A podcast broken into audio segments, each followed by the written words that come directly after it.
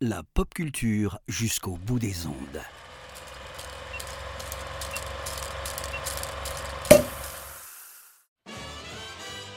Bonjour à toutes, bonjour à tous. Bienvenue dans ce nouveau numéro spécial euh, l'apéro ciné. Alors pour ceux qui ne le savent pas, il y a un an jour pour jour aujourd'hui, l'émission se lançait en direct sur Twitch. Pour cette première émission, j'avais reçu euh, un ami, un, collègue que je vais vous présenter dans les, quelques secondes qui vont venir, pour nous parler d'un sujet qui, me tenait à cœur et qui, pour qui il était, à mes yeux, l'invité parfait. Euh, c'était parler de la critique amateur. Malheureusement, lors de cette première émission, il y a un an, euh, première oblige ou presque, elle avait été émaillée de beaucoup de problèmes techniques. Ce qui faisait que malheureusement, si vous n'êtes pas un auditeur euh, de la première heure de l'émission, vous n'avez pas pu découvrir cette émission euh, euh, après. Et donc pour les un an de l'émission, j'ai invité Thomas à me rejoindre aujourd'hui pour qu'on puisse vous réenregistrer l'émission et vous reproposer le contenu parce que le débat était très intéressant et avait plu.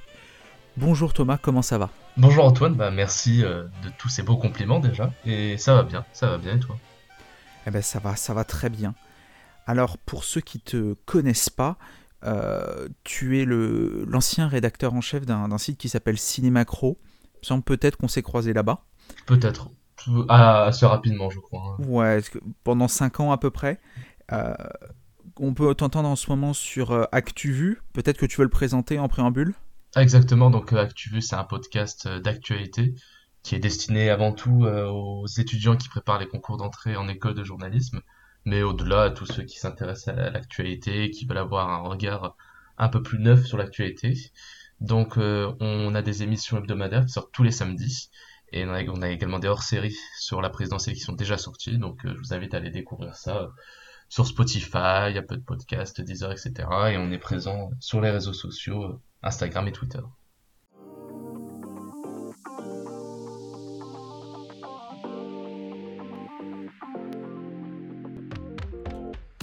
Bonjour à toutes, bonjour à tous, bienvenue dans cette nouvelle édition d'ActuVu, votre podcast d'actualité qui est le phare dans la nuit tumultueuse de vos révisions. Moi c'est Thomas et je suis à la barre cette semaine pour un programme encore chargé. Voilà, parce que pour ceux qui ne te connaissent pas à côté, tu es en école de journalisme, tu es à, à l'EJT, l'école de journalisme de Toulouse. C'est ça exactement, depuis maintenant, à peu, presque, presque deux ans maintenant. Et ce qui tombe très bien parce que tu vas être le, pont parfait euh, pour nous pour l'émission d'aujourd'hui qui sera consacrée à, euh, à, la critique amateur cinéma, un, phénomène qu'on a vu pulluler euh, depuis quelques années, maintenant sur les réseaux sociaux et sur Internet globalement, auquel on a activement pris part avec Thomas, avec Cinémacro et, et en tout cas j'espère que persiste l'apéro ciné, un peu pour faire l'autocritique de ce mouvement-là et aussi pour faire les ponts euh, avec le monde professionnel. Je te propose peut-être avant qu'on attaque le débat que tu passes euh, une nouvelle fois du coup euh, au célèbre, au fameux questionnaire de Proust, tant redouté par les invités. Est-ce que tu es chaud? Avec plaisir Antoine. Allons-y. Et je vais commencer du coup par la première question. Je voudrais savoir quelle est ton entrée en cinéphilie? Ça me paraît assez évident et la réponse aussi est la réponse serait mon film ultime ou mon film favori. Peut-être que j'anticipe une question, mais euh, ce serait Apocalypse Now. J'avais 16 ans. Ça, ça fait ça fait du temps maintenant, ça fait 8 ans. Euh, premier choc, je pense, cinéphile. Première fois que je me suis rendu compte que le cinéma était plus qu'un divertissement, c'était un art. Donc je pense que ce serait ce film-là, ouais. Très très bon choix. Ça maintenant tu connais. Il paraît que tu as un peu anticipé. Euh, J'aime pas trop ça quand tu prends un peu la main là-dessus. Il paraît que tu as déjà été soumis là-dessus. Alors là, tu... as-tu des preuves de, ce que tu avances? Il paraît que j'ai des preuves audio là justement et j'ai des témoins, euh, j'ai des témoins audio pendant quelques minutes. du coup, pour enchaîner, Thomas, j'aimerais savoir quel est ton classique ennuyeux? Euh, la réponse est tout aussi. Euh, je pense que ce serait Laura d'Otto Preminger. Je l'avais découvert parce que voilà, vous l'apprendrez, je suis grand fan de David Lynch. Il se trouve que David Lynch a été beaucoup euh, inspiré dans son travail par Laura. Et donc été un petit peu, on va dire, obligé de le découvrir pour, euh, voir ce qui a inspiré le maître, on va dire.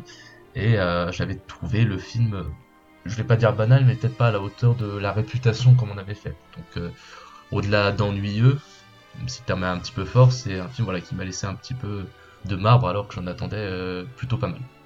Moi, j'avoue, je confesse que je l'ai pas vu, donc je pourrais difficilement te contredire. Peut-être que les gens euh, qui nous écoutent actuellement sur Galaxy Pop euh, pourront venir en parler. On est euh, justement sur le Discord, donc vous trouverez le lien dans la description. N'hésitez pas à venir en discuter avec nous. De toute façon, de toutes les réponses que tu vas nous donner pour le questionnaire de Proust et tout la suite du bas, je vous invite à nous rejoindre sur Discord et sur le Discord de Galaxy Pop. J'enchaîne avec la troisième question du questionnaire de Proust. Je voudrais savoir quel est ton plaisir coupable. Hmm, question compliquée parce qu'en même temps, je... je vais pas dire que je n'aime pas cette question, je n'oserais pas te faire cet affront, mais euh, parler d'un plaisir coupable, ça voudrait dire que euh, on aurait honte un petit peu d'aimer tel ou tel film. Et c'est pas quelque chose, euh, c'est pas une une vision que je partage. J'aurais du mal à dire, j'aurais du mal vraiment à dire quel est mon plaisir coupable parce que je pourrais dire que c'est un Marvel ou quelque chose comme ça, mais j'aurais jamais honte de regarder ces films-là parce que je les regarde dans, un état d'esprit qui est pas le même que si tu regardais un grand classique. Donc comme ça, je pourrais dire un, film, un film Marvel, un, un, Endgame ou un, ou un Captain America par exemple, mais le côté plaisir, plaisir coupable, et pas une n'est pas une, une, vision du cinéma que je partage même si la question euh, la question est tout à fait euh, est tout à fait logique. Ah oui Endgame dont tu avais fait une critique il me semble sur Cinémacro à l'époque. Ah, assez assez acerbe hein, dans, dans mes souvenirs hein, mais euh, à la hauteur je dirais un petit peu de de la déception qu'était le film et surtout de voilà ça on a 21 films pour en arriver à ça voilà. Je trouvais que c'était un petit peu un petit peu ténu comme résultat quoi. De toute façon, euh, pour tous les articles dont on parlera, vous pouvez euh, aller lire la, plume acerbe de Thomas. Euh, les liens sont dans la description. Ça va, tu... dans mes souvenirs quand même, tu avais été moins acerbe sur Endgame que sur un autre film de super-héros hmm. du, nom de Venom. Hmm, non, non, n'en parlons pas. Je rassure ceux qui nous écoutent, je parle aussi de films que j'aime bien. Hein. Je, voilà, je, ne fais pas que détruire des films tout de même. Hein. Je parle aussi de ce que j'aime. Tu citeras peut-être Venom pour la question suivante ou pas. Euh, mais j'aimerais savoir quel est le film qui t'arrache une larme. Ah, Venom, ce serait peut-être une larme de, douleur, du coup, peut-être, mais, euh, mais plus récemment, ça a été euh, En attendant Beaujean, que j'ai découvert au cinéma tout à fait récemment, parce qu'il est sorti le mois dernier, me semble. c'est un film assez, assez banal, on va dire, dans sa construction. Je veux dire, c'est pas un film révolutionnaire, mais finalement, ça marche, ça arrive à émouvoir, ça arrive à, a provoqué des, émotions fortes. Et, la performance de Grégory Gadebois est vraiment, vraiment excellente. Je pense que c'est l'un des, c'est l'un des plus brillants acteurs qu'on a actuellement en France. Et ouais, on se laisse, en fait, on se laisse prendre au jeu de l'émotion et, et malgré que le film soit assez classique dans sa construction, euh, voilà, on se laisse prendre au jeu et on, lâche une petite larme. Ben je ne l'ai pas vu, alors il sera sûrement plus en salle au moment où vous écoutez, parce qu'on a pris un peu d'avance pour enregistrer cette émission mais vous pourrez sûrement le découvrir peut-être dans, quelques semaines en, format physique. Et, euh, et, vu la description que tu en fais, moi en tout cas, j'ai très hâte de le découvrir. Eh ben, je, je tiens en juin, en tout cas. Euh, quel est le film pour toi pour une soirée à plusieurs? Ah justement, on a parlé des, on a parlé des Marvel. Je pense que pour un, film pour une soirée à plusieurs, en tant qu'amateur de cinéma, on va dire, euh, on a toujours envie de, de, faire découvrir des choses à des, à nos, à nos amis, etc. Mais il faut toujours euh, prendre en considération qu'on n'a pas le même regard sur le cinéma. Donc je serais prêt à laisser tenter un Marvel par exemple pour une soirée à plusieurs parce que euh, parce que c'est le genre de film que tout le monde est sûr d'apprécier. Euh, pour une soirée à plusieurs, c'est un, film qu'on peut suivre sans trop de sans trop d'attention, on va dire, et sans trop se perdre. Un film où on peut poser son cerveau, comme on dit, on va dire. Voilà, je, je ne ferai pas découvrir un Bellatar à, à des amis pour une soirée à plusieurs, quoi. Donc un Marvel, quelque chose d'assez assez tranquille, je pense que ça pourrait être euh, une bonne idée. Es, euh, tu es vraiment euh, là-dessus pour un, côté vraiment très divertissement, très, très facile d'accès finalement. Oui, parce que je pense, en, voilà, comme, comme je t'ai dit, le fait est aussi que toi comme moi, on, doit avoir des amis qui, autour de nous, ne sont pas cinéphiles. Donc voilà, c'est toujours risqué de leur faire découvrir des films qui te sont chers, mais qui peuvent, à eux, leur paraître un peu inaccessibles. Donc euh, moi je pense que voilà pour une soirée à plusieurs, pour se détendre, je pense que c'est c'est euh, le divertissement idéal. Quoi. Effectivement, je suis plus dans une logique de, divertissement que de réflexion. Je pense la réflexion, ça se fait tout seul ou peut-être moins, mais ou alors dans un autre contexte, mais euh, voilà, plus peut-être une logique de divertissement effectivement. Je voulais savoir qui est l'actrice ou qui est l'acteur qui te pousse dans les salles? Euh, récemment, euh, je pense que la réponse est évidente, c'est Adam Driver. On a vu euh, l'année dernière une année, une année absolument, absolument formidable. Et même dans des films qui, en fait, ne sont pas, on va dire, assez, voilà, qualitativement élevés, on va dire. Je pense à l'année dernière, par exemple, quand il fait Annette ou il fait The Last qui sont vraiment d'excellents films. Et il fait à côté euh, House Gucci, qui, pour moi, est un film plutôt moyen, mais où il arrive quand même à tirer son épingle du jeu. Un, acteur qui me pousse à aller le voir dans les salles, c'est avant tout un acteur dont je sais que même si le film est mauvais, il est tellement bon qu'il ressortira comme un point positif et qu'il arrivera à tirer son épingle du jeu. Et je pense que c'est l'un des rares acteurs où, euh, où voilà, où, je sais que si j'y vais, il y aura, il y aura quelque chose à tirer de lui et au moins j'aurais pas perdu ma séance. Donc c'est pour ça que ce serait lui qui me pousserait, qui me pousse directement dans les salles, les yeux fermés. Et d'ailleurs, parce que c'est souvent un débat que je vais revenir, euh, est-ce que sa participation à la post-logie Star Wars, euh, tu l'inclus dans ce- cette capacité à attirer un peu les films euh, hors de... Enfin, qui tirent la film vers, vers ton intérêt? Hmm. Oui, je pense parce qu'en plus c'est sûrement le personnage le plus intéressant de, la postlogie, même si n'est pas brillamment écrit comme ne l'est aucun des personnages à mon avis de la postlogie, mais ça reste le personnage le plus intéressant de la de cette euh, de cette trilogie. Quand bien même c'est pas le rôle évidemment qui permet à un acteur de donner le meilleur de lui-même, c'est voilà, il participe aussi du fait qu'il est le personnage le plus appréciable de la trilogie, donc j'inclus euh, volontiers la trilogie là-dedans, même si je me passerais bien de la revoir, euh, j'admets. Et voilà. Trilogie qui, euh, on en a beaucoup débattu en off, nous a laissé euh, des sentiments différents, toi et moi. Je voulais savoir euh, s'il y avait quelque chose que tu ne supportes pas au cinéma. Alors c'est un truc qui est très récent au, au cinéma et c'est quelque chose, la- une réflexion que je me fais de plus en plus et particulièrement récemment avec le premier trailer du de Jurassic World euh, 2, je sais même plus où ils en sont, mais euh, donc le nouvel, non 3 du coup, euh, puisqu'il y a eu Fallen Kingdom, le nouvel opus de, de, bah, de la saga Jurassic Park, on va dire. Euh, c'est cette manière en fait de, et c'est ce que montre la bande-annonce, de traiter la nostalgie euh, de manière assez cynique en fait, de, de traiter cyniquement, euh, on va dire, la nostalgie par ce côté métaphysique, en incluant la, la nostalgie au sein de son film. On le voit avec le retour de certains personnages euh, clés. Euh, en traitant euh, ça, c'était même un peu l'idée du premier Jurassic World de dire qu'il faut, euh, faut arrêter de regarder dans le passé, etc. J'en ai un peu assez de ces films en fait qui, on va dire, qui s'accaparent la nostalgie, qui s'en servent comme un moyen un petit peu, je dirais, commercial, mais qui critiquent en fait cette, cette nostalgie. Je vois, je vois peu en fait de, de cinéastes actuellement qui euh, sont pas cyniques sur cet aspect-là. Et de manière générale, euh, je trouve que le cinéma actuel est quand même très cynique sur, tout ce qu'il est. Et c'est quelque chose qui a tendance à m'agacer de, un petit peu de, voilà, de, profiter de cette nostalgie tout en, euh, tout en la critiquant, quoi. Je vais me permettre de faire une ouverture si, si tu le veux bien. On a sorti, euh, alors il y a quelques temps maintenant, à l'heure où vous écoutez ce podcast, on a sorti un podcast justement qui revenait un peu sur la dernière partie de carrière de, de Martin Scorsese, notamment sur euh, son dernier film en date à l'heure où on enregistre, euh, c'est The Irishman, Mhm. qui traitait aussi un peu frontalement cette nostalgie. Est-ce que, est-ce que toi, tu étais un peu d'accord avec, avec la vision de Scorsese un peu dans ce film sur la nostalgie ou, euh, ou t'en as pensé quelque chose de différent?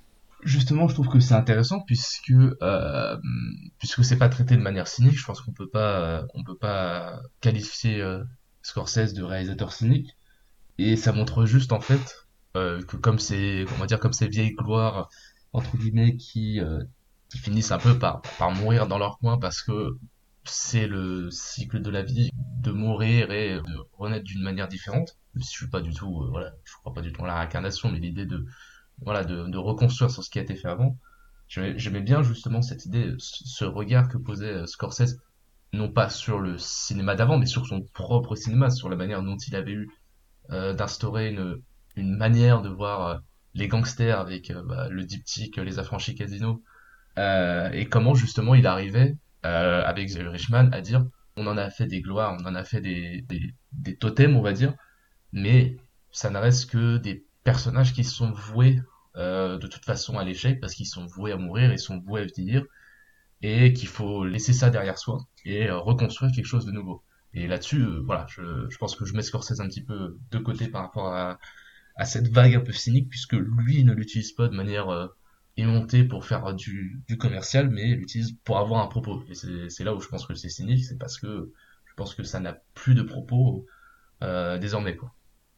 C'est plus un argument commercial qu'une vision artistique, quoi, la nostalgie euh, au cinéma aujourd'hui. Ah oui, totalement. Enfin, c'est, ça me paraît évident quand on fait revenir. Enfin, je reprends l'exemple de Jurassic World 3, quand on fait revenir les personnages du premier film tout ça pour euh, pour dire qu'il faut arrêter de enfin tout ça pour dire que je n'ai pas vu le film évidemment mais la bande-annonce laisse penser que l'idée c'est qu'il faut laisser la nostalgie derrière soi etc ça me paraît un petit peu contre-productif c'est-à-dire que le film s'auto s'aborde lui-même.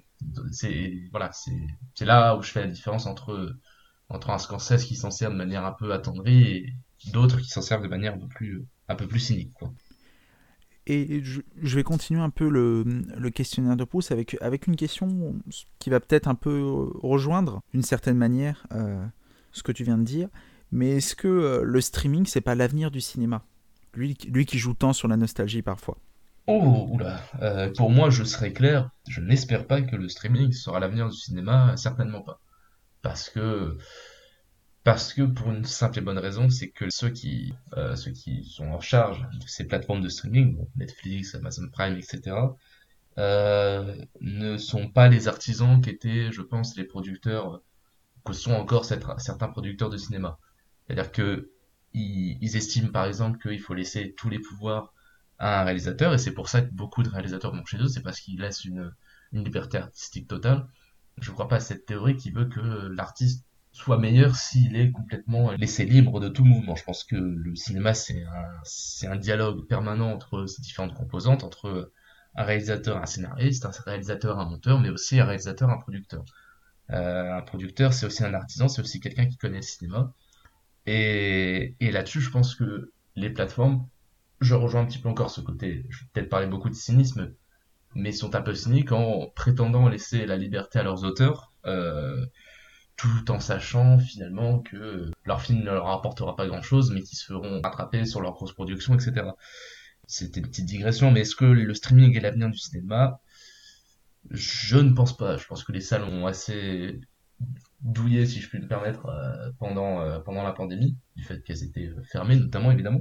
mais je pense que l'expérience de la salle, l'expérience collective de la salle, ne remplacera jamais celle du streaming. Et voilà, je pense que le cinéma restera en salle encore euh, pour un beau bout de temps, bien que voilà, les gens euh, se précipitent de moins en moins dans les salles ces derniers temps, malheureusement.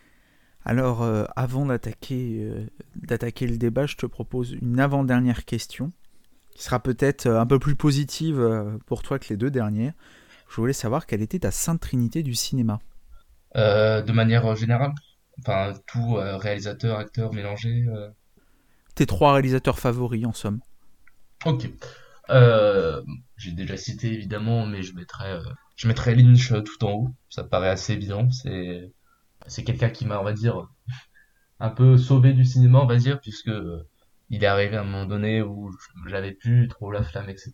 Et où j'ai, découvert quelque chose de nouveau qui m'a redonné un, petit coup de pouce pour, me relancer un petit peu dans la découverte de cet art.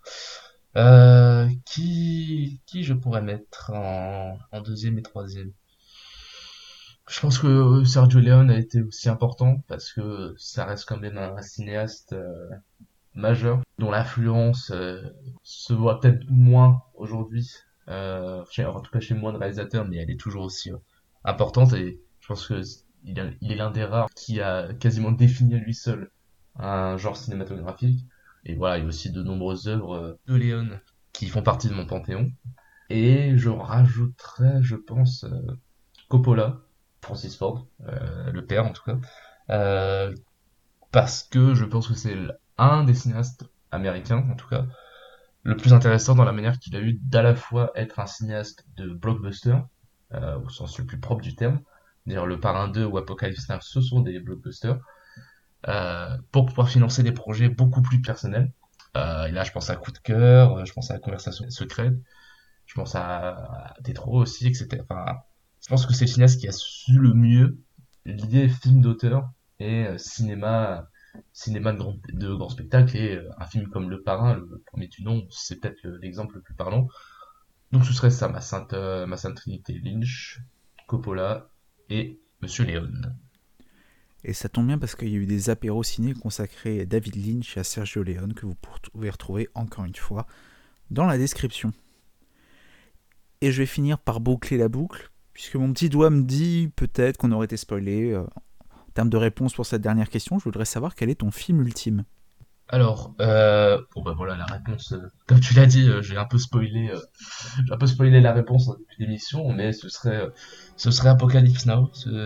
Je pense que dans une époque où, euh, où euh, les blockbusters, où les, grands, les films à grand spectacle se ressemblent tous, où il y a une certaine uniformisation des thèmes, des, des visuels, où l'ambiance, on va dire, est un petit peu morose. Euh, je pense que revoir ce film, c'est aussi se rappeler que le cinéma, c'est aussi, aussi le réalisateur qui met les mains dans le cambouis et qui va, qui va, voilà, va sur le terrain, on va dire, et qui, et qui, et donne tout pour son film et donc le résultat se voit à l'écran. Je veux dire, c'est un film quand même qui est, mythique par plein d'aspects et qui est absolument total, c'est-à-dire il y a, tout dedans, il y a, une grande musique, il y a de grands acteurs, il y a une grande histoire aussi, il y a des, grands coulisses de tournage, je veux dire, il y, a, tout. En fait, dans ce film, il y a tout et je pense que si on devait résumer le, le cinéma à un seul film, si on devait montrer pourquoi le cinéma, euh, pour moi, surpasse les autres arts, ce serait, ce serait pour ce film-là. Eh ben, je trouve que c'est une très belle présentation du film en tout cas. On pourra difficilement faire mieux. Merci. Et ce qui est évidemment, euh, mais a-t-on besoin encore de le dire, euh, un immense classique du cinéma. Qui, qui, devrait être vu par tout le monde ou presque. Je sais pas ce que tu en penses. Ah oui, de manière générale, au-delà même de l'aspect cinématographique, je pense que l'aspect politique est aussi, euh, est aussi très intéressant. Enfin, j'aurais aimé, adorer le découvrir je ne sais pas, au lycée ou quoi que ce soit. Mais je pense effectivement que c'est un film que tout le monde ou presque devrait voir, ne serait-ce que pour l'expérience, euh, pour l'expérience que c'est. Je pense qu'on n'en ressort pas indifférent, euh, quoi qu'il en soit. Et ça, je trouve que c'est malheureusement euh, le cas pas mal de fois ces derniers temps au cinéma ou sur les plateformes de streaming. Et je te propose sur cette belle conclusion qu'on attaque le débat. Alors, pour ceux qui ne te connaissent pas, on t'a un peu présenté. Tu as fait 5 ans chez Cinémacro, tu es en école de journalisme. Tu es donc, euh, un peu pour, situer, euh, pour les quelques personnes qu'on a peut-être perdues euh, pendant le questionnaire de Proust, tu es, tu es finalement la personne, pour moi je pense, idéale pour, pour évoquer peut-être les liens entre, entre, le, entre le, la critique, parce qu'on est quand même sur on va plutôt axer ça sur un, côté euh, cinématographique, euh, mais la critique amateur euh, et, un monde plus professionnel. Peut-être que tu as envie d'expliquer un peu plus en détail ton parcours? Oui, donc comme tu l'as dit, j'ai passé 4 ans, c'est ça, 4 ans quasiment, un peu plus de 4 ans chez Cinémacro, où j'étais tour à tour rédacteur puis rédacteur en chef. Euh, au-delà de l'aspect euh, de l'aspect euh, gestion du site etc je pense que ça m'a beaucoup apporté pour ce qui est mon futur métier maintenant. Puisque je pense que le simple fait d'écrire régulièrement même si je n'avais aucune comment dire aucune technique rédactionnelle journalistique en tant que telle c'était déjà un bon entraînement et une manière de progresser. Donc je pense que là-dessus c'est hyper important. Et à mon avis c'est aussi ce qui voilà je je n'ai jamais parlé à mon directeur, mais je pense que c'est en partie ce qui m'a permis euh, d'accéder à cette école. C'est de montrer que sans être professionnel, le simple fait de, voilà, de se donner, de s'investir dans une structure, qu'elle soit amateur d'ailleurs ou professionnelle, est déjà un signe d'une certaine envie. Donc, euh, donc je ne sais pas si je suis le mieux à même pour en parler, mais en tout cas, j'espère faire cette passerelle de l'amateur au professionnel. Et euh, là-dessus, je pense que l'amateur peut, peut être, en tout cas, je pense, m'a été d'une grande aide et je pense que je ne suis pas le seul. D'ailleurs, toi maintenant qui, qui touche du doigt presque le monde professionnel, qu'est-ce que tu vois comme, euh, comme différence euh, vraiment profonde entre, le monde amateur et le monde professionnel, toi qui as expérimenté les deux? Euh, Déjà, d'un point de vue simplement rédactionnel, il y, a une, il y a une différence qui est majeure. C'est-à-dire que quand on travaille pour un journal, quand on écrit pour un journal en tout cas, on a des contraintes. On a des contraintes de ligne, on a des contraintes de caractère, on a des contraintes de forme aussi. Euh, des contraintes dans le fond aussi également. Il est possible qu'il y ait des éléments qui soient dans les critiques. Alors que quand, quand on travaille en tant qu'amateur, ce qui est à la fois une qualité et un défaut, c'est qu'on n'a pas de, on n'a pas de limite, on n'a pas de barrière. Euh, moi, quand j'écrivais des critiques au sein de Cinémacro, euh, j'avais aucune barrière. C'est-à-dire que je pouvais écrire des, des critiques qui faisaient 300 caractères comme des critiques qui en faisaient 5000. Il n'y avait aucune limite là-dessus. C'est là la différence qui est majeure, c'est dans la, dans la considération de son propre travail et des limites qu'on doit s'imposer. Quand j'étais rédacteur, donc je n'avais aucune limite à m'imposer sinon celle que je m'imposais à moi-même. Quand on travaille pour un journal, on a des limites évidentes et, et je pense pas que ce soit que négatif. Pense que travailler avec une équipe, avec quelqu'un qui vous challenge et qui remet en cause ce que vous faites, c'est aussi une manière d'améliorer son travail. Je pense que la première, la première des différences, elle se fait, elle se fait déjà là-dessus, dans la considération de son propre travail. Mais du coup, quelle place on, doit ou on peut accorder euh, euh, à la critique euh, monde cinématographique amateur, puisque puisque, à, t'entendre, si je le prends vraiment factuellement, sans, presque digérer ce que tu viens de dire, on a l'impression que c'est un monde un peu sans contraintes, sans règles, mais en même temps sans. Comment dire ça Sans. Sans travail presque, on pourrait penser. Alors, oui, je. Sans contraintes, sans règles, ça reste aussi l'expérience que moi j'en ai fait, parce que même si, même si, quand je dis ça, je m'imposais moi aussi des règles orthographiques, d'organisation de mes critiques, de mes analyses, et je l'impose aussi à ceux avec qui, euh, avec qui euh, j'ai travaillé, on a travaillé tous les deux. Euh, je pense pas effectivement qu'il n'y ait pas de travail. Euh, au contraire, je pense que justement quand on est plus libre sur le web, on est aussi plus libre de faire des choses beaucoup plus longues, beaucoup plus poussées, on va dire, dans l'analyse, parce qu'on n'a pas cette, comme, je t'ai dit, cette limite de temps ni de caractère. Je ne considère pas que, euh, par contre, qu'il y, euh, ait un manque de travail. Je veux pas qu'on pense que je pense qu'il n'y a pas de travail. J'ai fait ça pendant 4 ans et clairement, voilà, c'est du travail. C'est un travail différent. Euh, quant à la place qu'on va laisser à, la critique amateur dans le paysage, on va dire journalistique, bah, la réponse elle est simple, c'est qu'on, c'est pas qu'on peut leur laisser de la place ou pas, c'est que la place c'est de la prenne et ils l'ont pris sur quelque chose qui est très important pour la critique amateur, c'est Internet. C'est-à-dire qu'effectivement, la critique amateur n'a pas pu, en grande partie, se faire une place dans le paysage médiatique traditionnel, la presse écrite, la radio, la télé, etc. Sauf à de très rares exceptions et, je pense, beaucoup plus reculé dans le temps. Je pense que maintenant, c'est beaucoup moins possible. Mais ils ont pris cette place via Internet, via, un, via un, canal qui, en fait, euh, était totalement libre dans le sens où euh, n'importe qui pouvait prendre son site web, peut créer son site web maintenant et, euh, et écrire ce qu'ils voulaient. Donc en fait, euh, les médias euh, n'ont pas eu leur mot à dire là-dedans et la critique amateur s'est installée d'elle-même et s'est trouvé le public là sur Internet.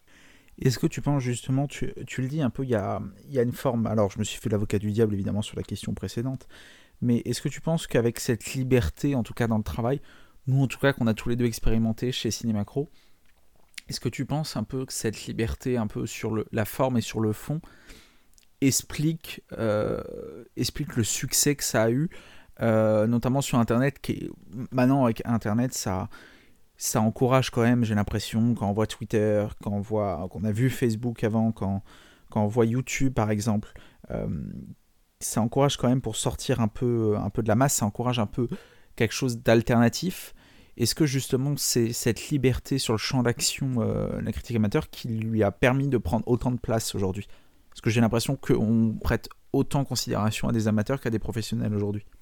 Je pense que ça, ça a joué. Effectivement, je pense que le, fait qu'on laisse une liberté, enfin que, que Internet en tout cas laisse une liberté totale de création, on va dire, a joué. Maintenant, ce qui est paradoxal, c'est que ce qui est le plus connu euh, maintenant, ce qui a le plus de succès sur Internet, en tout cas, je pense à YouTube par exemple, ce sont les produits les plus uniformisés finalement, les produits les plus les plus raccourcis qui se ressemblent de manière assez globale. Je je vais pas citer de nom parce que je considère pas non plus que ce sont de mauvais vidéastes, mais euh, paradoxalement, effectivement, il y a une liberté de création qui a été incroyable, euh, notamment dans tout, dans tout ce qui est écrit, et même sur YouTube de manière générale. Là, je pense, je pense notamment à Monsieur Bobine qui, voilà, enfin, au ciné-club de Monsieur Bobine, a une équipe qui fait souvent des vidéos très longues et très poussées, très, à l'analyse vraiment très pointue et dense, on va dire où là, effectivement, ils auraient pas pu faire ça dans un média traditionnel parce que, parce que c'est beaucoup trop poussé pour euh, attirer un lecteur, on va dire, traditionnel.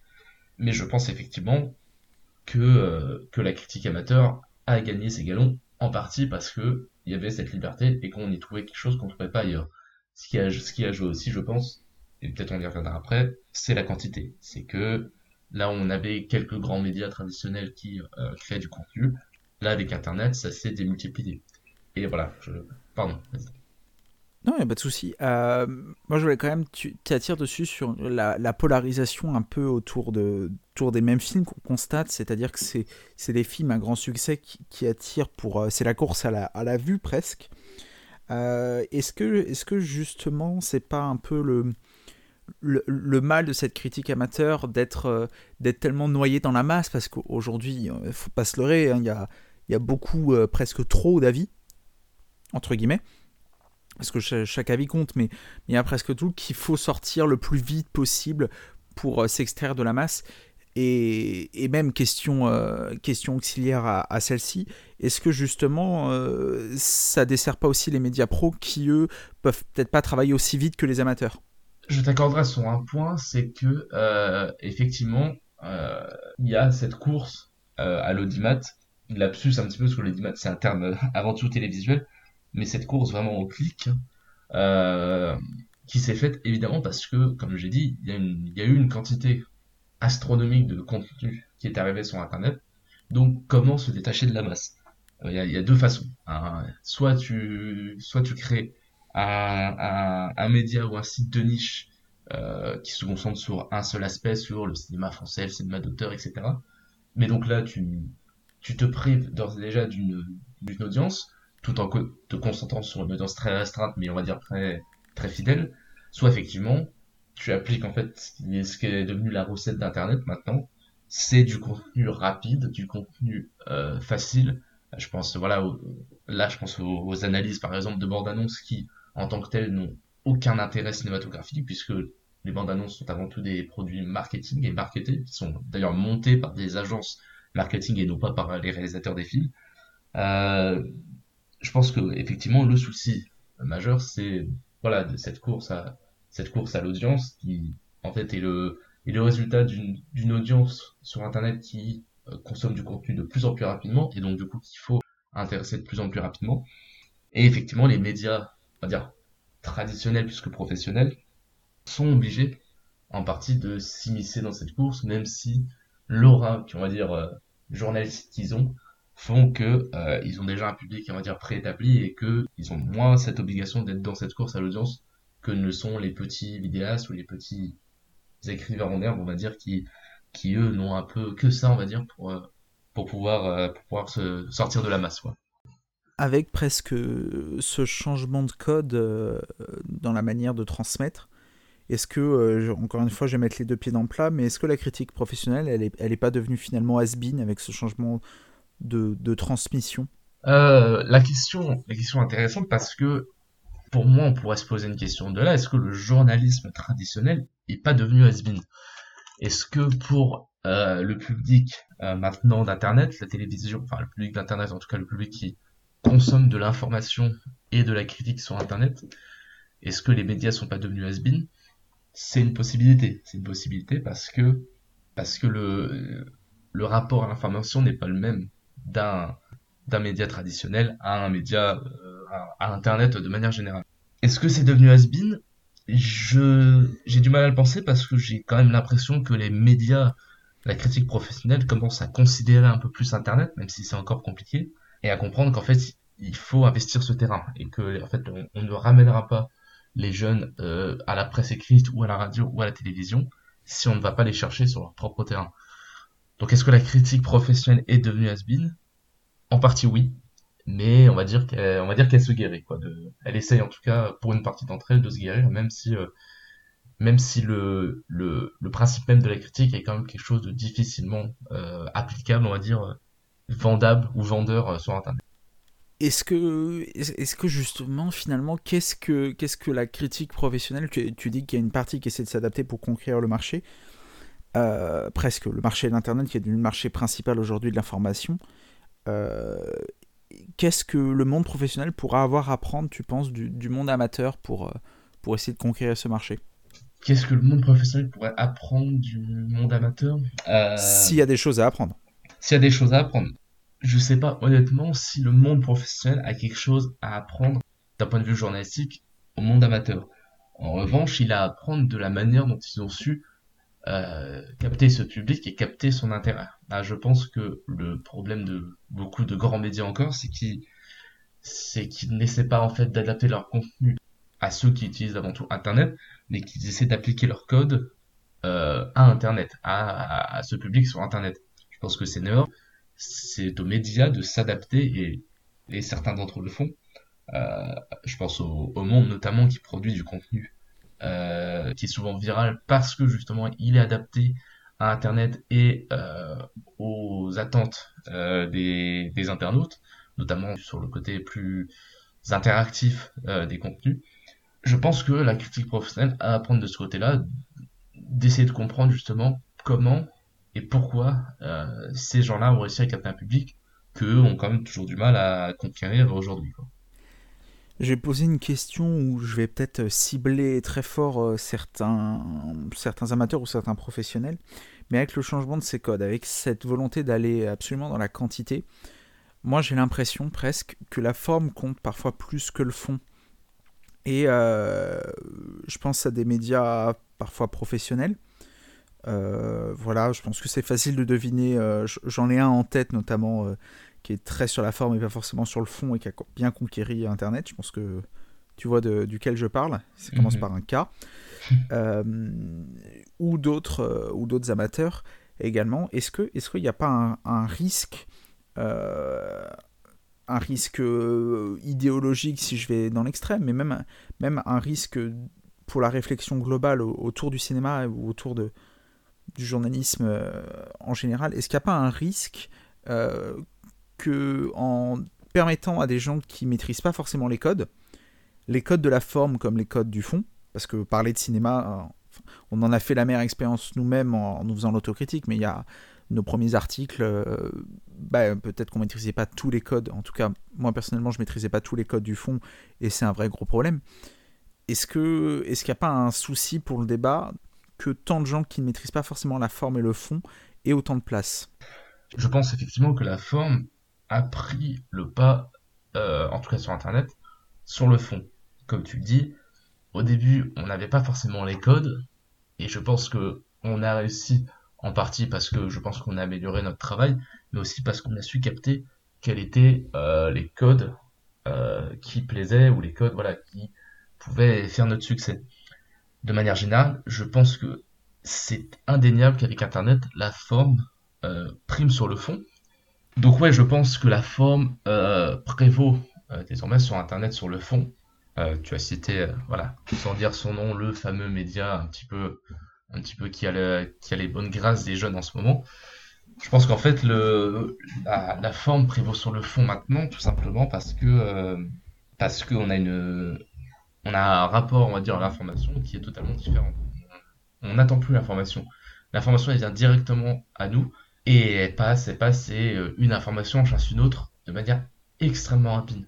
Il faut quand même se rendre compte de, de ce qu'on vit actuellement, c'est-à-dire que quelque chose qui se passe à l'autre bout du monde, en 10 secondes, peut être, euh, peut être connu au fin fond de, de la Creuse en France. J'ai rien contre la Creuse, mais voilà, ça peut être connu dans des endroits où on n'aurait jamais pensé le connaître. Euh, donc le, le, rapport à l'information, il change. Le rapport donc à la critique aussi, il change. Et comment on fait la différence? Comment on arrive à faire parler son contenu tout en gardant un fond qui soit appréciable, on va dire, euh, c'est avec la forme. Et voilà, la, forme n'est pas toujours en accord avec le fond, mais est-ce que c'est pas nécessaire pour pouvoir exister, pour pouvoir faire parler de soi, entre guillemets, euh, avec une audience qui soit plus importante? Je pense que c'est nécessaire. Après, c'est une question aussi de, morale et est-ce que tu as envie d'être connu avec une forme qui euh, ne te plaît pas? Voilà, ça c'est une autre question qui peut se poser, mais ça c'est une question qui est propre à chaque à chaque créateur de contenu sur, sur Internet. Est-ce que c'est pas un peu le mal de notre époque? Je reprends un peu ce que tu disais pendant le questionnaire de Proust. Tu, tu critiquais un peu la nostalgie. C'est une impression et c'est quelque chose qui revient euh, trop souvent même en matière de cinéma aujourd'hui. c'est d'avoir l'impression que la forme compte plus que le fond en termes de cinéma, c'est-à-dire qu'on va faire des belles images qui vont être bien pour être diffusées sur les réseaux sociaux. Mais en matière de cinématographique, ça, en, en, pardon, en matière de langage cinématographique, c'est un peu, ça se nivelle un peu vers le bas. Est-ce que tu penses que c'est un mal un peu d'époque ou ou c'est un peu quelque chose qui est propre au cinéma euh, dans la tendance actuelle sur les dernières années? Alors, ça va peut-être faire très vieux, très vieux con, hein, mais euh, je pense effectivement que c'est un mal qui est propre à notre époque, euh, dans le paysage médiatique et dans le paysage cinématographique, que la forme, que les contours soient plus importants que le fond. et là, je vais prendre un exemple qui est tout à fait récent pour nous. donc là, on est, on est, voilà, on est aux environs de, février, la bande-annonce du prochain Doctor Strange vient de sortir tous les gens s'extasient, non pas pour les belles images, non pas parce que Sam Raimi aurait fait un travail de mise en scène qui soit particulièrement prometteur, même si euh, effectivement les Doctor Strange souvent brillent par, euh, enfin briller, j'exagère peut-être, mais en tout cas ceux sont distingués dans le marasme de Marvel par des tentatives visuelles plutôt remarquées. Tout le monde ne parle que de la présence de tel personnage, de tel personnage, et c'est la même chose qu'on a eu avec le dernier Spider-Man, c'est euh, c'est ok, vous êtes content, les trois Spider-Man sont revenus, ils se battent ensemble, et après. C'est toujours le et après. Et je, et je pense que le mal de notre époque, pour reprendre ton expression, c'est justement de ne se limiter justement maintenant qu'à ce qu'à cette forme et ne plus aller chercher de fond. Et c'est un problème au niveau du cinéma, pour euh, en tout cas du cinéma de grands spectacles qui, pour une écrasante majorité, s'uniformise, et aussi dans le paysage médiatique où effectivement la forme euh, devient nécessaire pour avoir un fond qui soit audible. Alors que je pense que dans les médias traditionnels, le fond faisait d'abord office de juge. Alors euh, justement, il y a, une plateforme qui, à mes yeux, euh, cristallise un peu tous ces, points d'ombre qu'on vient de citer, même qui cristallise plus que la première fois qu'on a, enregistré cette émission, c'est YouTube avec un travail qui est de plus en plus remis en doute par ceux qui travaillent sur YouTube. Alors pas tous, tu as cité euh, par exemple M. Bobine, euh, le travail du cinéma de M. Bobine, qui est un excellent travail euh, que moi aussi j'apprécie beaucoup et que je vous encourage à découvrir. Mais pas mal de youtubeurs importants. Alors, on va pas faire une chasse aux sorcières, donc on va pas commencer à lister les youtubeurs qui posent problème. Mais avec YouTube, qui est, une plateforme qui encourage presque si fortement l'image, euh, et YouTube qui est aussi euh, la plateforme pour laquelle ça rayonne le plus. Il y a beaucoup plus d'impact pour les YouTubeurs que pour les, blogueurs, presque j'ai l'impression en termes chiffrés. Euh, est-ce que YouTube maintenant n'est pas le nouveau média fort de, ce, de cette critique amateur avec ses forces et surtout avec ses faiblesses? Je suis relativement d'accord parce que effectivement YouTube est arrivé, dire que les blogs ça fait très longtemps que ça existe mais YouTube est arrivé euh, dans les dix dernières années et a pris une importance capitale dans, euh, dans le paysage euh, de la critique amateur. Ça, je pense que c'est une évidence. Dire ceux qui font l'actualité, ce sont aussi ceux qui ceux qui font les, vidéastes en tout cas. Et moi, ça me pose problème en grande partie parce que parce que pour ceux qui réussissent le mieux, en tout cas en tout cas actuellement, je vais faire une petite digression, mais je pense que dans le paysage YouTube, il y a quand même, on va dire, deux périodes. Une période qui va courir, on va dire, entre début des années 2010 jusqu'à, on va dire, 2017, 2016-2017, avec un panel de, de youtubeurs qui, eux, avaient une, une forme, comment dire, de d'innocence par rapport à ce média parce qu'on n'en vivait pas encore totalement. Et par la suite, donc euh, jusqu'à, donc on va dire de 2018 jusqu'à nos jours, euh, on a par contre un panel de de vidéastes qui viennent sur YouTube, entre autres pour parler de cinéma, mais surtout parce qu'ils voient la manne, peut-être pas financière parce qu'ils gagnent pas extrêmement bien leur vie, mais en tout cas qu'ils voient l'impact euh, immédiat et facile qu'ils peuvent avoir. Et donc, comment on a un impact immédiat et facile? On en a déjà parlé, c'est en faisant du contenu facile, en faisant du contenu de la réaction, de, du buzz, globalement, du contenu hyper régulier et, et qui, euh, et qui comment dire et qui se cristallise autour d'événements euh, très très rapidement. Donc je pense qu'effectivement, en partie YouTube est devenu le média fort et qu'on a le sommet de l'iceberg qui est euh, qui est un petit peu euh, dominé par des youtubeurs, euh, des vidéastes très, on va dire, très mainstream, avec ce contenu très facile, etc. Et en dessous, des, des vidéastes qui essaient de se faire une place avec du contenu qui soit un peu plus qualitatif, mais qui malheureusement n'arrive pas toujours à se faire une place. Et on y revient, c'est la forme qui euh, prend le pas sur le fond, puisque chez ces vidéastes-là, c'est le fond qui est privilégié, mais ils réussissent moins que ceux pour qui la forme est plus, est plus importante. Quoi. Pourtant, on, voit maintenant arriver euh, sur les plateaux télé, sur des plateaux professionnels, euh, certains youtubeurs. Euh, encore une fois, je suis pas là pour faire de la promotion, mais, mais on voit que de plus en plus, il y a un passage, euh, une, une, transition que en soi tu, tu effectues, c'est-à-dire de passer du monde amateur au monde professionnel. La différence peut-être, c'est que toi tu passes par, un, par les, les voies classiques. Mm. Mais euh, quelle vision toi tu, tu as de, de voir des youtubeurs qui n'ont pas forcément de, des, des formations euh, journalistiques, j'entends, parce qu'il y en a qui ont, souvent qui ont même des formations euh, cinématographiques, mais qui n'ont pas forcément de formation journalistique. Quel regard toi tu as sur l'arrivée de ces gens-là dans le monde professionnel? Moi je trouve que c'est une bonne chose. Je trouve que le journalisme reste quand même un métier où, je pense, contrairement à beaucoup beaucoup d'autres, euh, peut-être moins maintenant qu'avant, mais on peut réussir sans être passé par un circuit classique.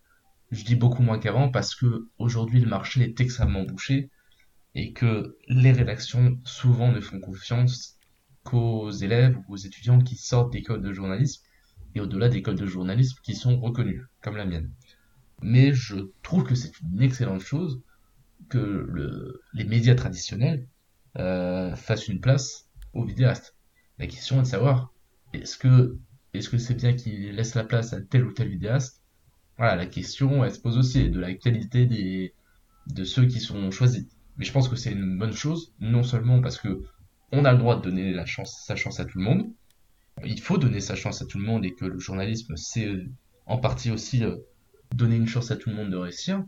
Euh, et je pense aussi que c'est une manière pour voilà, c'est pas non plus désintéressé pour les médias, c'est aussi une manière de capter un nouveau public qui finalement ils n'auront pas, euh, comme on disait avant, à aller chercher euh, puisque ce public sera lui-même amené par le vidéaste en question. Je pense, je pense que de manière générale c'est une très bonne chose et au-delà c'est nécessaire pour capter un public qui de toute façon, je pense, est définitivement condamné à s'éloigner de plus en plus de ces médias traditionnels. Alors, on, on a beaucoup parlé, euh, on a beaucoup parlé d'un point de vue journalistique. On va peut-être revenir un peu sur une, vision plus cinématographique. Euh, quel impact ça a pu avoir d'un point de vue vraiment purement cinématographique euh, l'apparition de, cette pluralité d'avis de cette quantité immense d'avis? Est-ce que, ça, est a bougé quelque chose euh, en termes de cinéma? Et, euh, si oui, qu'est-ce, que, qu'est-ce qui a bougé pour toi? Pense que en partie, ça a fait bouger les choses. Euh, je pense pas que ça a bousculé euh, les codes cinématographiques. Encore qu'il y, ait, quelques films qui est pour, euh, on va dire, comme, comme essence et comme, je pourrais dire ça, comme langage visuel Internet de manière générale. Est-ce que ça, ça a impacté fortement? Non. Après, je pense que on ne fait plus les films de la même manière qu'on les faisait avant. Parce que beaucoup plus de maisons de production sont conscientes de la viralité de leur contenu, sont conscientes de la viralité de, certaines choses. Je l'ai beaucoup évoqué, on va croire que c'est une relation d'amour-haine, mais euh, je pense que ce que fait Marvel en ce moment, c'est aussi euh, une prise de conscience de la viralité qui se retrouve dans l'essence même de ces films parce que la, la résurgence même de cette nostalgie, c'est aussi une prise de conscience de la, de la viralité de ce genre de contenu. En fait, on ne crée plus, en tout cas dans le, cinéma, de, dire de manière, euh, le cinéma de grand spectacle, on va dire, les blockbusters américains de manière générale, on ne crée plus ou beaucoup moins des choses nouvelles, mais on se repose beaucoup sur la nostalgie, on, l'a déjà beaucoup évoqué, pourquoi? Pour la viralité que ça produit. Parce que c'est du public facile et c'est un public encore plus important que ça ne l'était avant, euh, avant l'ère d'Internet dans laquelle on se trouve, euh, on trouve aujourd'hui. Donc l'impact il y est, il y est, c'est certain, dans la manière dont on a de construire, enfin de produire du cinéma. Après, je pense que les artistes en tant que tels ne sont pas impactés tant que ça par, euh, par cette nouvelle donne à prendre en compte. Il y a, y a un truc, alors euh, moi personnellement, je j'en ai pas forcément fait les frais, mais je vois, aussi beaucoup de gens qui, euh, qui cumulent peut-être euh, cette activité de, de, critique amateur qui leur offre un public, qui leur permet aussi de sauter le pied, sauter le pas, pardon, pour, pour produire. alors souvent au stade de court métrage, j'ai pas encore vu de, long métrage vraiment sorti par des, par des youtubeurs. Euh, est-ce que, euh, est que la critique amateur peut servir de, premier pas justement pour aussi rentrer, euh, rentrer dans le milieu de, de l'autre côté, en fait, de, de l'autre côté de la caméra? Tu parles effectivement de. Il y, a, très peu d'exemples de cinéastes qui, qui, qui est, comment dire, qui est sauté le pas entre guillemets du, long métrage. il me semble que Le Visiteur du Futur prépare peut-être un long métrage et tout à fait récemment, tu as Cyprien qui a évoqué le fait aussi qu'il prépare un long métrage. Alors, de là à préparer et que ça se fasse, on sait qu'il y a un gouffre euh, gigantesque. Mais voilà, c'est peut-être que ça va commencer un peu à se faire.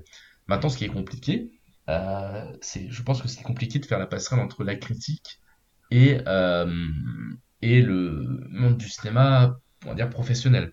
je pense que c'est pas parce qu'on parle de cinéma qu'on peut, qu'on sait faire du cinéma. Je pense que ça s'apprend. Ça peut s'apprendre sur le terrain comme le journalisme peut s'apprendre sur le terrain.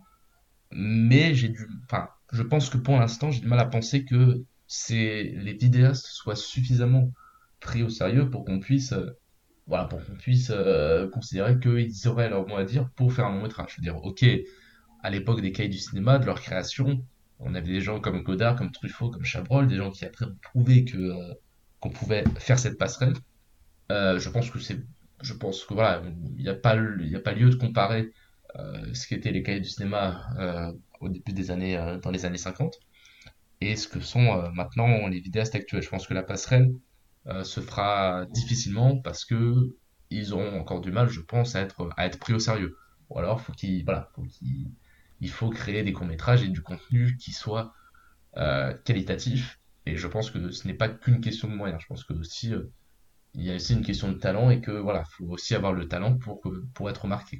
Et avoir évidemment un peu de chance, mais voilà, c'est les vidéastes ne peuvent pas accuser l'industrie de ne pas vouloir d'eux, on va dire.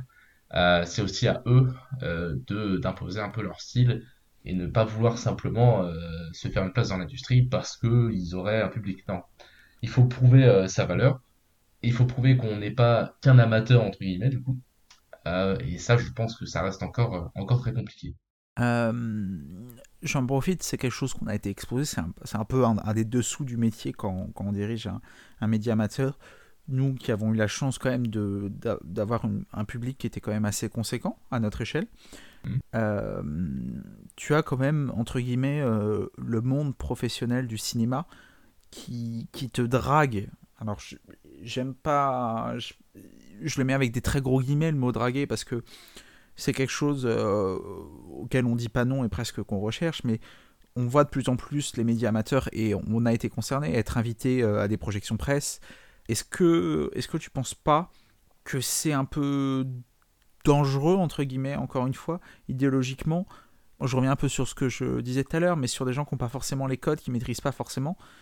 Euh, est-ce que, est que cette drague qui peut être faite parfois est pas, est pas un peu problématique du monde du cinéma euh, avec presque l'impression qu'on on est dans une relation pécuniaire, financière, commerciale et non plus, plus du tout cinématographique? Euh, je suis d'accord. Après, là-dessus, je pense que c'est pas nouveau et que ça s'appliquait déjà, ça s'appliquait déjà en partie à la critique professionnelle.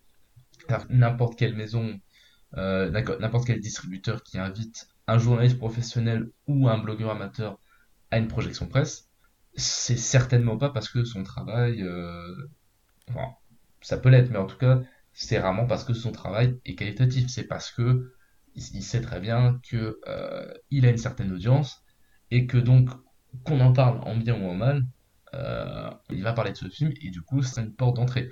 Moi je prends pour exemple, tu, as évoqué le fait qu'on était invité à des avant-premières, etc. Euh, on nous a jamais empêché de, dire ce qu'on voulait. Euh, on a détruit des films qu'on a vus en avant-première. Euh, c'est pas pour la sacro-sainte liberté d'expression que ces, boîtes nous laissaient faire. C'est surtout parce que, euh, bah parce que ça leur faisait une pub. Et qu'ils savaient très bien que généralement les gens s'arrêtaient on va dire, au, titre, on va dire à la forme, on y revient, et pas forcément au fond. Et que, voilà, bonne ou mauvaise, on va dire, toute publicité est bonne à prendre pour eux. Donc c'est un problème, peut-être, mais du coup c'est un problème qui se pose depuis limite l'avènement des avant-premières et euh, l'avènement du journalisme euh, professionnel. Voilà, je pense que le problème, si c'est un problème, euh, le problème n'est pas nouveau. Moi, je pense que c'est d'abord avant tout un échange de bons procédés, mais voilà, c'est pas un phénomène récent. Ça inclut presque, en fait, ça inclut presque le, le, les critiques amateurs comme désormais, en fait, une partie du système. Ah, complètement, je pense même que le monde amateur fait partie du système on va dire que c'est assez flou entre guillemets entre euh, la critique amateur et professionnelle. Et maintenant, on pourrait même considérer que ce sont des semi-amateurs, les maisons de distribution. Euh, maintenant, euh, considèrent ces gens-là pour leur audience au même niveau qu'ils considèrent les journalistes professionnels, mais pour leur audience, pas pour l'aspect qualitatif de leur travail. Donc là-dessus, la critique amateur a gagné. La critique amateur a réussi son coup. Maintenant, pour les distributeurs, elle est considérée au même niveau que le sont les, que le sont les journalistes professionnels. Maintenant, tâche à eux, même à moi de manière générale auparavant, de ne pas se leurrer sur la raison pour laquelle on est même au même niveau. C'est avant tout pour leur audience, et donc pour le public qu'ils peuvent amener, et pas forcément pour la qualité de leur travail. Ils sont au même niveau là-dessus, mais il faut pas se leurrer sur les raisons de, de cette mise à niveau. J'ai l'impression que, entre guillemets, il y, a une génération de, blogueurs, de vidéastes amateurs, dans lequel je nous inclus tous les deux, finalement, qui commencent à être presque sur la, fin, entre guillemets. J'ai l'impression quand même qu'on voit depuis quelques mois une espèce de fin de cycle, à savoir que les anciennes têtes d'affiche euh, euh, de YouTube commencent à soit arrêter YouTube, euh, soit à, perdre entre guillemets en popularité, euh, pareil pour certains blogs. Il y, a, beaucoup de blogs euh, que j'ai vus qui sont soit passés vraiment de l'autre côté, entre guillemets, ils sont devenus professionnels, soit qui ont arrêté. C'est euh, entre guillemets, c'est un peu notre cas à nous deux qui maintenant ne faisons plus d'écrits cinématographiques de manière régulière. Est-ce qu'il y, y, a un héritage qui a pu être laissé? Tu, tu, pointes quelque chose de très, de très intéressant, c'est qu'effectivement, il y a une ambiance de fin de cycle ou en tout cas de renouvellement. Euh, tu évoques YouTube notamment. Euh, quand on peut penser par exemple euh, dire au trio qui a un peu mené YouTube pendant des années, qui était donc le Fossoyeur, The Panda et Durandal. Je mets Durandal à part parce qu'effectivement il est toujours dans ce milieu. Mais par exemple, The Panda a quasiment délaissé YouTube pour son podcast. Et le Fossoyeur, lui, voilà, il est devenu quasiment arrêter sa chaîne et voilà, de manière sporadique, il va sortir euh, quelque chose, mais c'est plus son activité principale. Je suis d'accord pour dire qu'il y a une, une, ambiance de fin de cycle parce que toi comme moi, on est arrivé à un moment où on se reconnaissait plus, je pense, dans, dans ce qui se faisait sur Internet. Alors que je pense que nous, on est arrivé à un moment où les blogueurs, en fait, avaient une, une forme d'innocence sur ce qu'ils faisaient, avaient juste l'envie d'écrire et de partager leur, leur contenu sans pour autant, euh, sans pour autant euh, chercher à acquérir un public et une audience, alors que je pense que beaucoup euh, maintenant, et là je mets blogueurs et vidéastes mélangés, euh, s'attendent d'abord à trouver un public avant de juste vouloir se, faire plaisir en écrivant. Je pense que le plaisir, pour certains d'entre eux, il est d'abord dans le dans le fait d'avoir un public, d'avoir une audience, que dans le plaisir d'écrire. Donc je pense que c'est un problème. Et je pense qu'effectivement, c'est pour ça qu'il y a cette ambiance de fin de cycle, c'est parce que les blogueurs et les vidéastes qui avaient cette forme d'innocence euh, sur leur travail, ils souhaitaient juste finalement euh, parler de leur passion, quand bien même ce soit à 200 ou, euh, ou 5000 personnes, ces gens-là sont devenus minoritaires et ont été remplacés, je pense, par des gens pour qui euh, la polémique, euh, le buzz, de manière générale, sont devenus un moyen comme un autre de se faire connaître. Alors que toi comme moi, je pense qu'on avait cette envie avant tout euh, de ne surtout pas se faire connaître pour de mauvaises raisons et surtout d'être reconnu pour notre travail. On l'a été à notre échelle.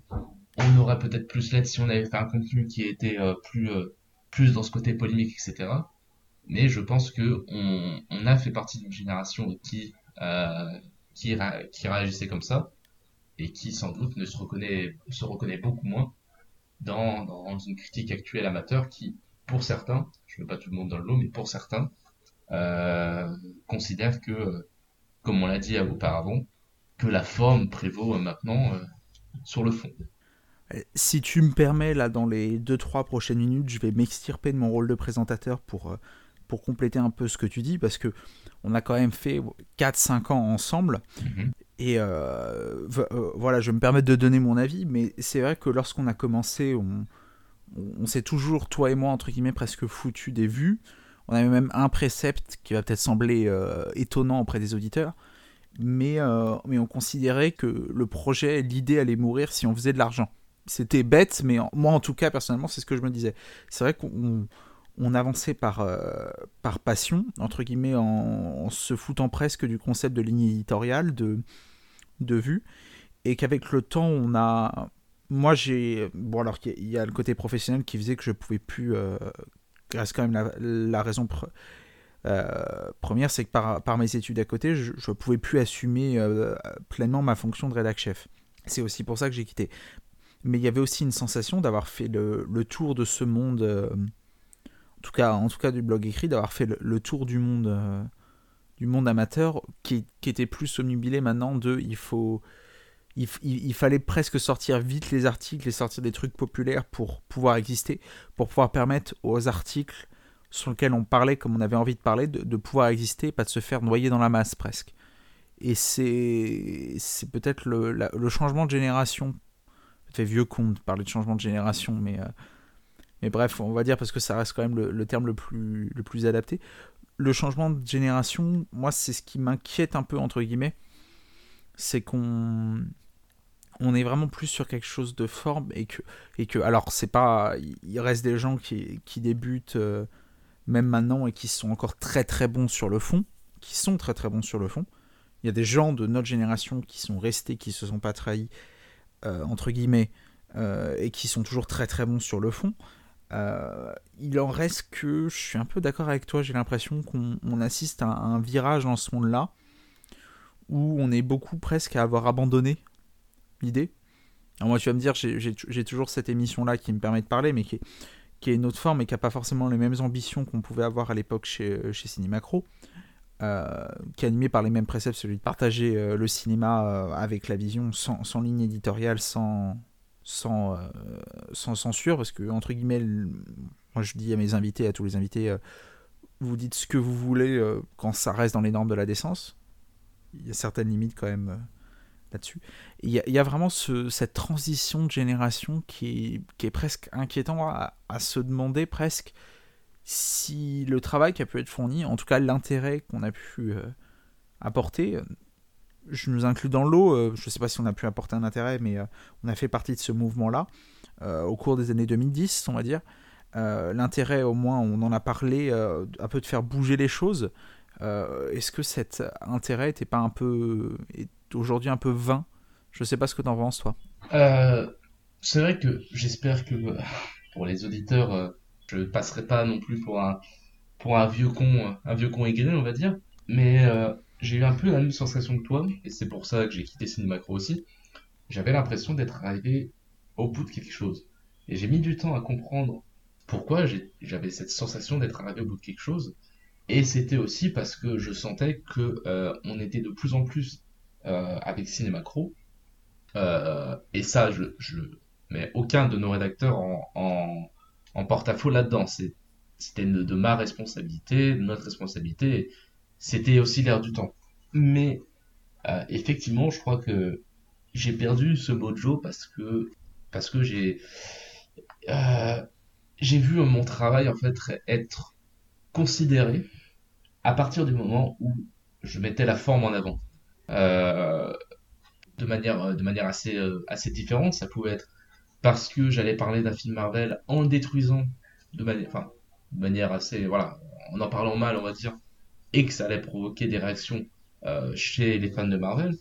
Euh, je pense que voilà, on, sait tous les deux très bien que les fans de Marvel sont parmi les fans les plus virulents qui peuvent se trouver sur le web. Mais aussi, pour reprendre le côté de la forme, euh, les tops, par exemple, les classements marchaient toujours beaucoup mieux que, que les, les analyses cinématographiques plus poussées. Ah bah, on, faisait, on, faisait, des tops pour faire du chiffre, hein, clairement, à l'époque. pour faire du chiffre, pour faire des entrées sur le site, pour permettre à nos autres euh, articles d'exister. C'est ça. Et parce que aussi, par les chiffres, on obtenait la légitimité de dire on écrit sur autre chose. Donc c'était un mouvement de, de, voilà, de, de balance euh, qui était malheureusement nécessaire. Et je pense que toi, comme moi, on est arrivé à un point où cette balance, en fait, on supportait plus d'être obligé de, de, même malgré tout, on se forçait à devoir euh, à devoir créer, à devoir créer cette balance et être dans un, dans un rapport beaucoup plus chiffré, on va dire, sur notre site et moins comme on l'était au début. Et c'est là où je fais la majeure différence avec euh, quand je suis arrivé et quand je suis parti. C'est qu'au début, les chiffres, euh, on s'en foutait totalement. Mais on a été obligé de le prendre en compte pour pouvoir, pour pouvoir exister, pour pouvoir être lu. Parce que, mine de rien, euh, moi en tant que futur journaliste, mais même en tant que juste critique amateur, euh, on n'écrit pas uniquement pour soi, on écrit pour être lu, pour avoir des retours, etc. Donc on a été obligé, avec le changement de paradigme euh, un peu instauré par l'ère des réseaux sociaux, on a été obligé de, s'adapter. Et je suis d'accord pour dire que non seulement euh, toi comme moi, on, a senti qu'on arrivait au bout de, au bout du chemin, euh, mais que aussi euh, on avait la sensation d'être à la fin d'un cycle qui nous avait plu je ne veux pas dire qu'il est définitivement enterré, mais en tout cas, qu'il n'a plus l'importance qu'il avait il y a quelques années. Et je pense que c'est ça qui nous a un peu, euh, qui nous a un peu forcé euh, entre guillemets à, à, à, passer, euh, à passer le flambeau et à dire ok, nous ça nous plaît plus, donc voilà, on passe le flambeau à ceux qui, à qui ça convient. Et, et je reproche pas du tout à ceux qui font ce genre de, contenu de le faire euh, ils, réussissent, ils le font, c'est très bien, voilà, c'est notre manière de faire la critique.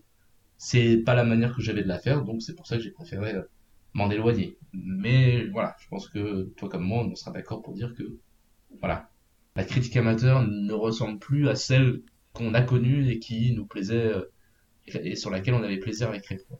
Après, je pense que c'est un sentiment qu'on partageait tous les deux, mais moi presque sur les, les derniers mois à l'écrit, je, je prenais presque plus de plaisir à écrire.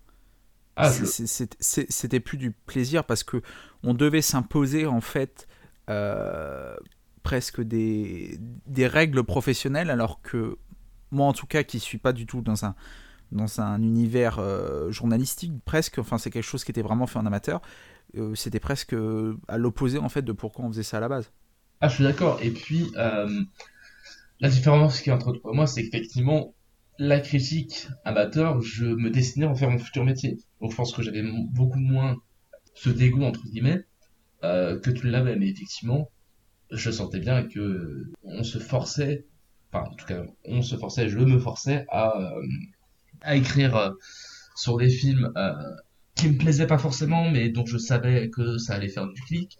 Voilà, les, les Marvel, ça me plaisait rarement d'aller voir un Marvel, mais je savais je savais que ça allait faire du flic. Après, c'était attache à moi aussi de rendre la critique euh, appréciable en, euh, en comment dire, en trouvant un angle qui puisse euh, puisse apporter un éclairage et pas juste être une critique un peu assassine comme comme on peut en voir beaucoup d'autres et qui n'apporte un peu rien au récit quoi genre. Mais effectivement, pour je pense qu'on est arrivé on est arrivé à un moment où en fait, on, s'était un peu, un peu adapté à ce système, à ce nouveau système.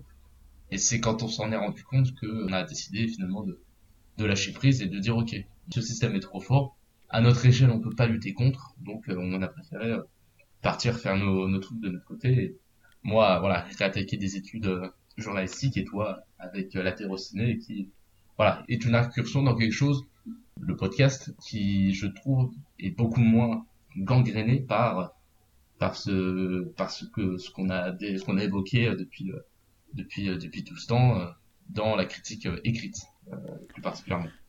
Bah c'est maintenant pour être depuis un an du coup au moment où vous écoutez vous écoutez cette émission ça, ça, fait un an entre guillemets que je suis dans le monde du podcast et on voit entre guillemets que c'est presque plus sain parce que moi j'ai des souvenirs que le monde de critiques, de blogueurs, youtubeurs euh, ciné, il est pas forcément très sain parce que c'est presque c'est presque une guerre, alors que, entre guillemets, quand on a débuté, je sais pas si tu te souviens, mais presque on était tous potes et on essayait tous de s'entraider pour essayer de, de donner de la vue, mais, mais pas forcément dans un, dans un, vue, un but quantitatif, c'était pour, euh, pour étendre, ah bah, on, s'étendait, on partageait les points de vue, et maintenant j'ai l'impression presque que le côté partage euh, s'est perdu, et c'est un côté partage que je retrouve moi dans le podcast, euh, qui me fait reprendre plaisir à, entre guillemets, à parler de cinéma.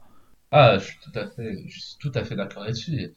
S'il passe par là, je salue notamment, notamment Quentin de la rencontre du 7 art, où voilà, pendant longtemps, on a, on était entre guillemets en, face à face. On avait un petit peu la même. Bon, voilà, lui euh, était plus euh, euh, penché vers le, cinéma, voilà, des, on va dire le nouvel, enfin pas le nouvel Hollywood justement, mais l'âge d'or de Hollywood.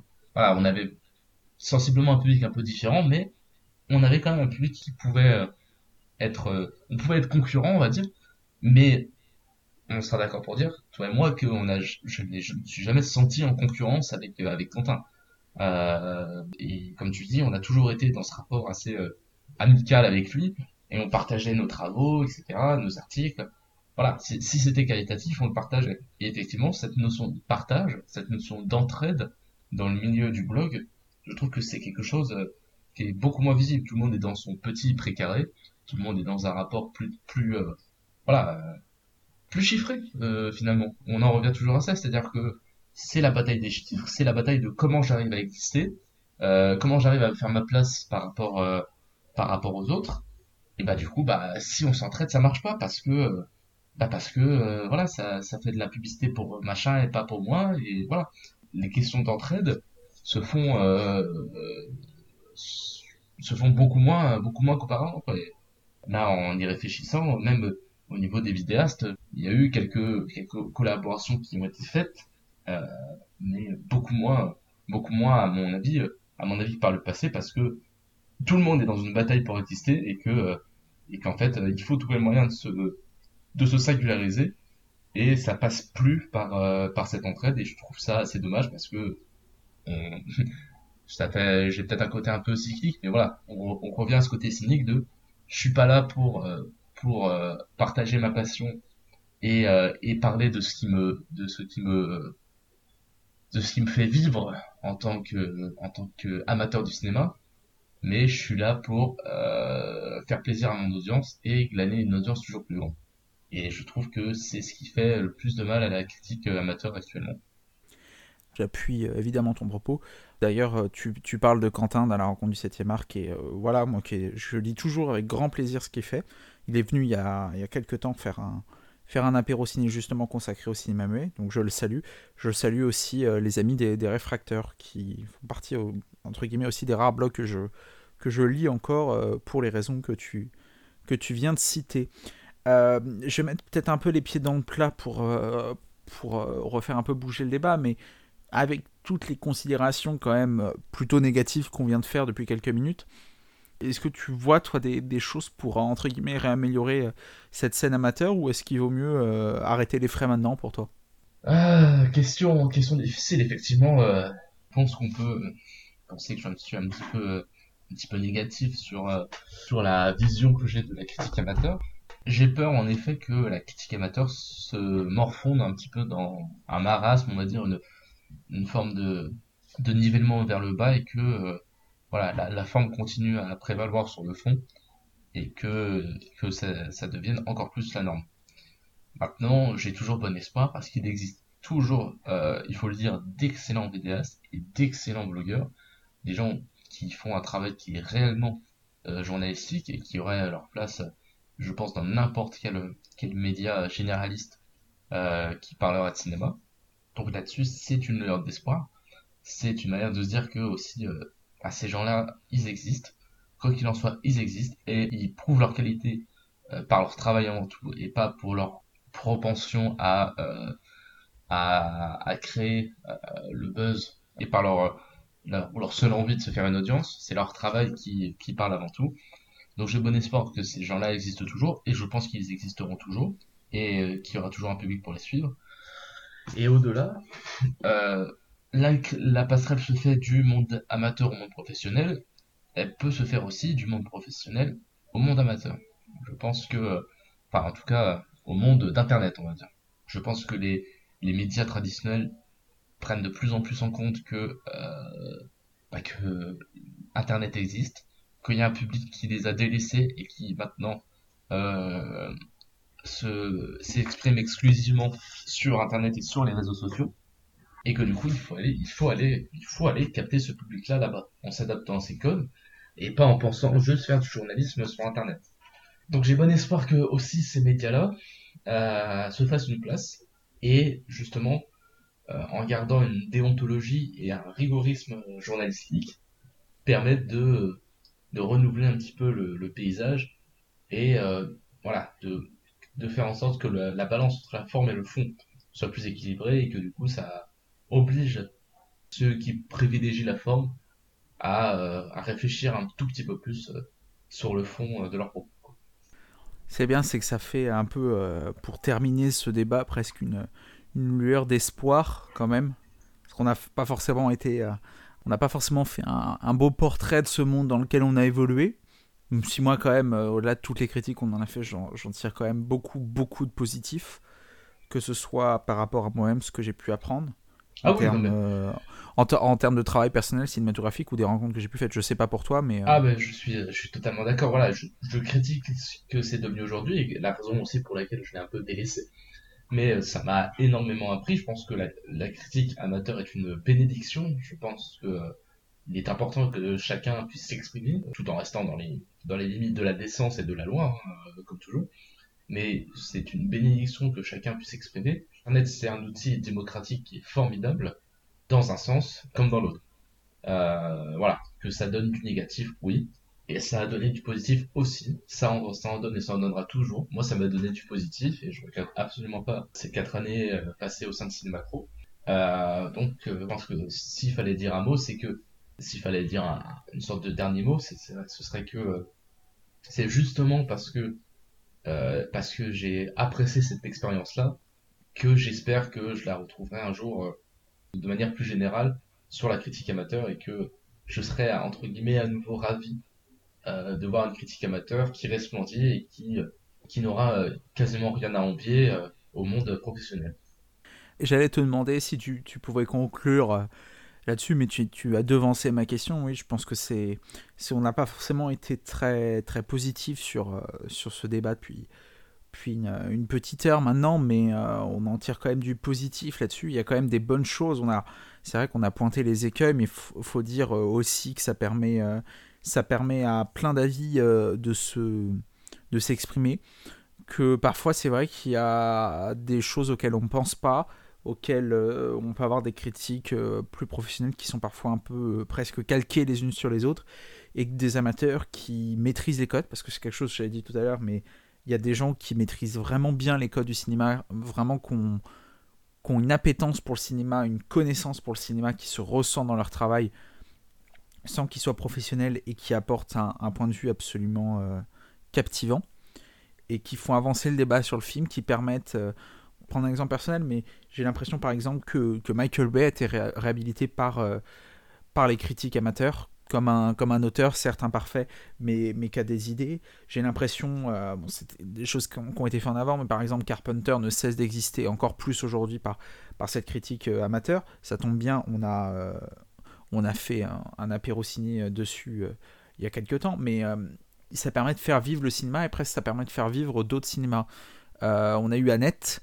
Annette, là, l'année dernière, a beaucoup vécu grâce à la popularité qu'il a eue dans le cinéma amateur. Et on voit encore, à l'heure où on enregistre, on voit encore des articles sortir sur Annette, on voit encore des vidéos sortir sur Annette qui sont travaillées, qui sont intéressantes.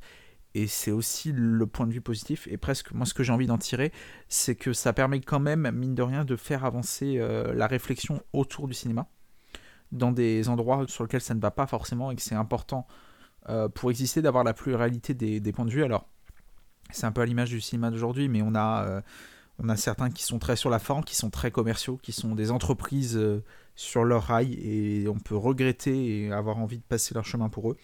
Mais il y a aussi des gens qui, euh, qui ne font pas forcément ça pour la visibilité, qui sont parfois un peu invisibilisés, mais qui sont importants à suivre et à lire pour nous-mêmes euh, et pour eux-mêmes parce que c'est important que leurs avis persistent.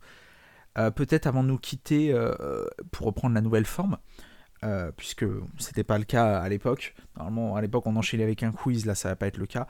Mais je vais te demander si ça te dit de. Si tu as une petite reco pour nos auditeurs euh, et auditrices. Est-ce que tu as un, film, euh, un livre sur le cinéma, une série, quelque chose en rapport avec le cinéma à conseiller? Alors, je, je, confesse, ça n'a pas été préparé, mais c'est un peu lié à ce au thème de, de l'émission, puisque ça lit journalisme et cinéma c'est tout récemment euh, un film qui s'appelle Enquête sur un scandale d'État euh, de Thierry de Perret, donc avec euh, Roche Dizem notamment et Pio Marmaille. Donc, donc c'est inspiré voilà d'une enquête journalistique sur un trafic de cannabis lié à un, homme haut placé de la police française qui est joué par Vincent Vincent Lindon. Ouais, Vincent Lindon, si je dis pas de bêtises. qui a la qualité d'aller au-delà du côté très journalistico-journalistique, puisque ça reste quand même un film sur une enquête journalistique. Donc moi ça me plaît parce que évidemment je suis un petit peu dans, le sérail on va dire, mais ça peut ne pas plaire à d'autres euh, si c'est trop trop centré sur soi-même. Mais il y a un côté, euh, voilà, on est entre la chronique et le thriller, il y a une vraie mise en scène, une, vraie volonté de la part du réalisateur justement de, de créer une histoire euh, cinématographique avec une caméra qui est mouvante. Euh, voilà, la, la scène d'intro, c'est, elle est très parlante. Il y a beaucoup de plans séquences dans le film. Euh, voilà, si je devais conseiller quelque chose de tout à fait récent pour à la fois comprendre l'intérêt un petit peu du journalisme et juste aller voir un bon film, je conseillerais Enquête sur un scandale d'État. Eh ben, ça fait une belle recommandation. Moi, je l'ai pas encore vu à l'heure où on enregistre. Donc je vais essayer de le récupérer avant que ça sorte, en tout cas, pour commenter. Merci beaucoup Thomas d'être venu je rappelle. Euh, merci Antoine. C'était avec un grand plaisir qu'on t'a accueilli.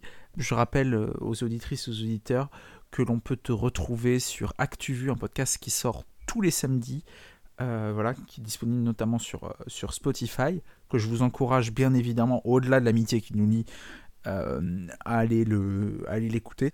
Finalement, c'est peut-être un bon résumé presque de ce petit podcast qu'on vient de faire, entre guillemets, sur la forme et sur le fond en application. C'est presque une application, j'ai l'impression. Je sais pas ce que tu en penses. je suis d'accord. Je souhaite encore une fois un joyeux anniversaire à, à l'apéro ciné qui souffle sa première bougie aujourd'hui.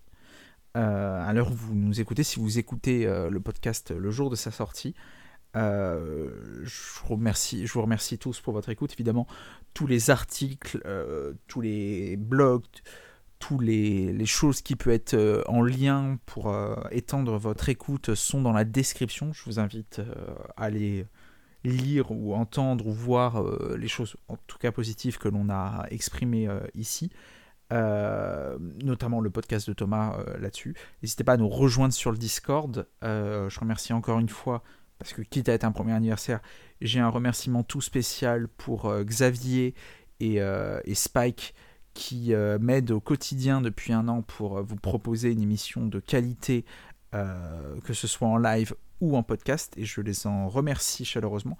Je remercie également toute l'équipe de Galaxy Pop, avec Winnie en tête, pour leur formidable travail également depuis un an. C'est un vrai plaisir de travailler avec eux, un site absolument formidable, une équipe formidable, je veux dire, ils sont tous très sympathiques, c'est un vrai plaisir de travailler avec eux. et on essaie pour eux également euh, et pour vous, euh, auditrices et auditeurs, de proposer des, du contenu de qualité. Et encore une fois, si vous nous écoutez pour la première fois ou depuis un an, euh, je vous remercie pour, pour votre écoute.